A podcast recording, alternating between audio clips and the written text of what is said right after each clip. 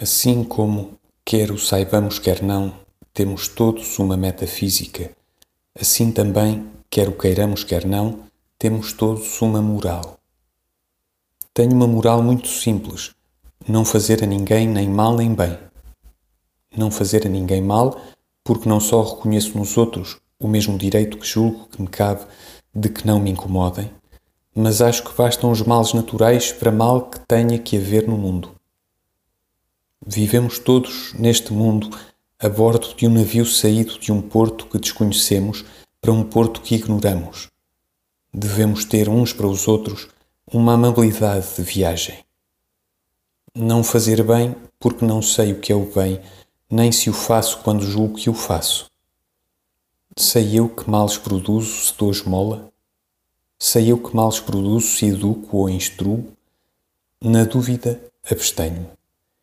E acho ainda que auxiliar ou esclarecer é, em certo modo, fazer o mal de intervir na vida alheia. A bondade é um capricho temperamental.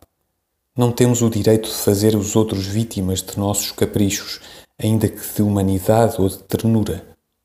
Os benefícios são coisas que se infligem, por isso os abomino friamente. Se não faço o bem por moral, também não exijo que me façam.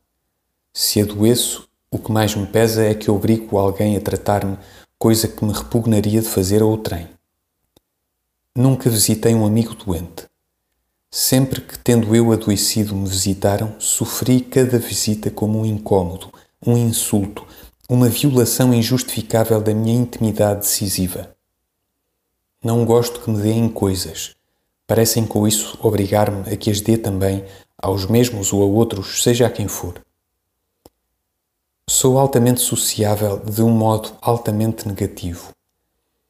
Sou a inofensividade encarnada. Mas não sou mais do que isso, não quero ser mais do que isso, não posso ser mais do que isso.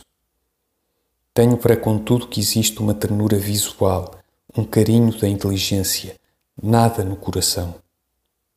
Não tenho fé em nada, esperança de nada, caridade para nada. Abomino com náusea e pasmo os sinceros de todas as sinceridades e os místicos de todos os misticismos, ou, antes e melhor, as sinceridades de todos os sinceros e os misticismos de todos os místicos. Essa náusea é quase física quando esses misticismos são ativos, quando pretendem convencer a inteligência alheia, ou mover a vontade alheia, ou encontrar a verdade ou reformar o mundo. Considero-me feliz por não ter já parentes.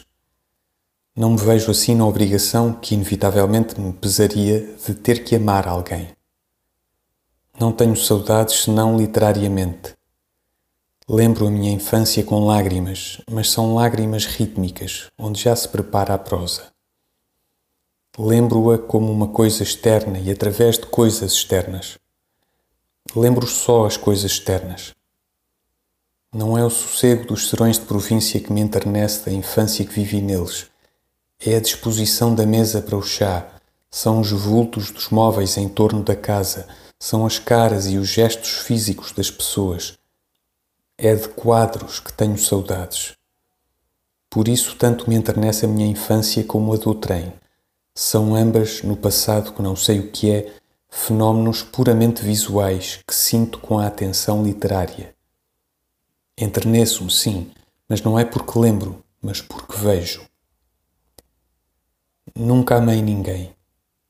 O mais que tenho amado são sensações minhas, estados da visualidade consciente, impressões da audição desperta, perfumes que são uma maneira de a humildade do mundo externo falar comigo, dizer-me coisas do passado, tão fácil de lembrar pelos cheiros, isto é, de me darem mais realidade, mais emoção que o simples pão a cozer lá dentro na padaria funda, como naquela tarde longínqua em que vinha do enterro do meu tio que me amara tanto e havia em mim vagamente a ternura de um alívio, não sei bem de quê. É esta a minha moral ou a minha metafísica, o eu.